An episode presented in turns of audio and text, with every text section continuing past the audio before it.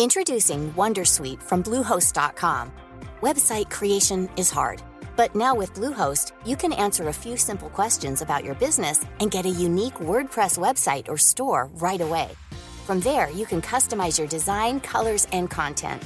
And Bluehost automatically helps you get found in search engines like Google and Bing. From step-by-step guidance to suggested plugins, Bluehost makes WordPress wonderful for everyone. Go to bluehost.com/wondersuite.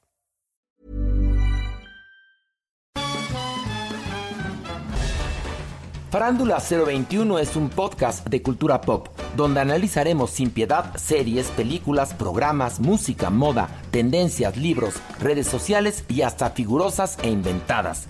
Cada jueves un nuevo episodio, con Horacio Villalobos, Pilar Bolívar, Mauricio Valle, Maniwis, La Supermana, Alejandro Broff, Jeremy Cruz y Mario Lafontaine. Farándula 021, un podcast con periodistas, psiquiatras y vestidas. Te lo cuento. Tu dosis diaria de noticias. Es lunes 24 de junio y aquí en Te lo cuento vamos a darte tu dosis diaria de noticias para que empieces tu día y tu semana bien informado. Una tragedia incalculable. El mundo de la música está de luto, pues al parecer Universal Music perdió las grabaciones de algunos de sus artistas más importantes. Todo empezó con el incendio que sufrieron los estudios Universal en Hollywood, Los Ángeles, el 1 de junio de 2008. En ese momento, la compañía discográfica dijo que en el accidente solo se habían perdido un número pequeño de cintas de artistas desconocidos de los años 40 y 50. Pero, el 11 de junio de este año, una investigación de The New York Times Magazine aclaró las cosas y dijo que en realidad se quemó una gran parte del archivo de grabaciones máster de músicos súper importantes. Ups. Y ahora, el viernes, los abogados de 5 estrellas, que son Soundgarden, Hole, Steve Earle y las familias de Tom Petty y Tupac Shakur presentaron una demanda colectiva contra Universal Music por negligencia en el cuidado de sus grabaciones y por ocultarle las consecuencias reales del incendio.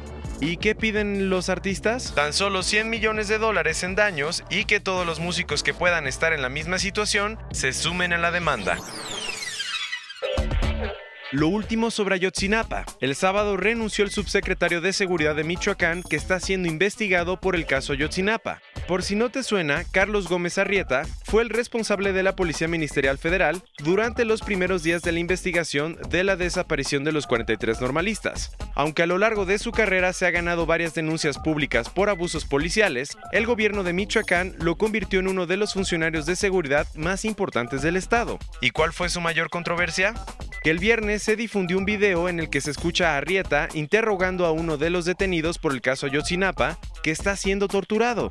Como resultado, el sábado el subsecretario de Seguridad presentó su renuncia supuestamente para facilitar la investigación del video. Lo triste es que el problema va mucho más allá de Arrieta, pues entre enero y octubre del 2018, la Comisión Estatal de Derechos Humanos de Michoacán registró al menos 150 quejas contra agentes de la Secretaría de Seguridad Pública por abuso policial y ese año la SCP fue el organismo con más acusaciones por violaciones a los derechos humanos. Pasando a otros cuentos, ¿miedo a las alturas?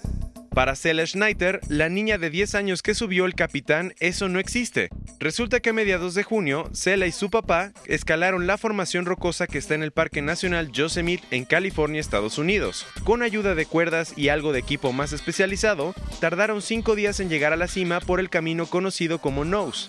Con esta increíble hazaña, Cela se convirtió en la persona más joven en escalar la imponente roca. ¡Felicidades! Y te tenemos una pregunta. ¿Qué harías si te encontraras una cartera a la mitad de la calle? Pues esto fue lo que un grupo de investigadores de la Universidad de Michigan en Estados Unidos se cuestionó.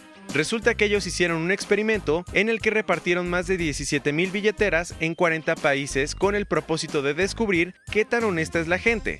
Lo que encontraron fue que mientras más dinero tenían las carteras, había más probabilidades de que la gente las regresara. ¿Quién lo iba a pensar? Cerrando las noticias de este lunes, en nuestro país los centros de detención de migrantes están cada día más saturados. Según testimonios de detenidos, abogados y grupos de derechos humanos, las instalaciones están en condiciones insalubres y tienen atención médica limitada y escasez de agua y alimentos. La causa del problema es que en los primeros cinco meses del año se triplicó la cantidad de migrantes que México detuvo mensualmente hasta alcanzar los 23.679 en mayo. Y Estados Unidos anda en las mismas, pues sus celdas para albergar migrantes están diseñadas para 35 personas y en algunos casos tienen hasta 155. Esta fue tu dosis diaria de noticias con Te lo cuento. Yo soy Diego Estebanés, no olvides darle clic mañana y escucharnos.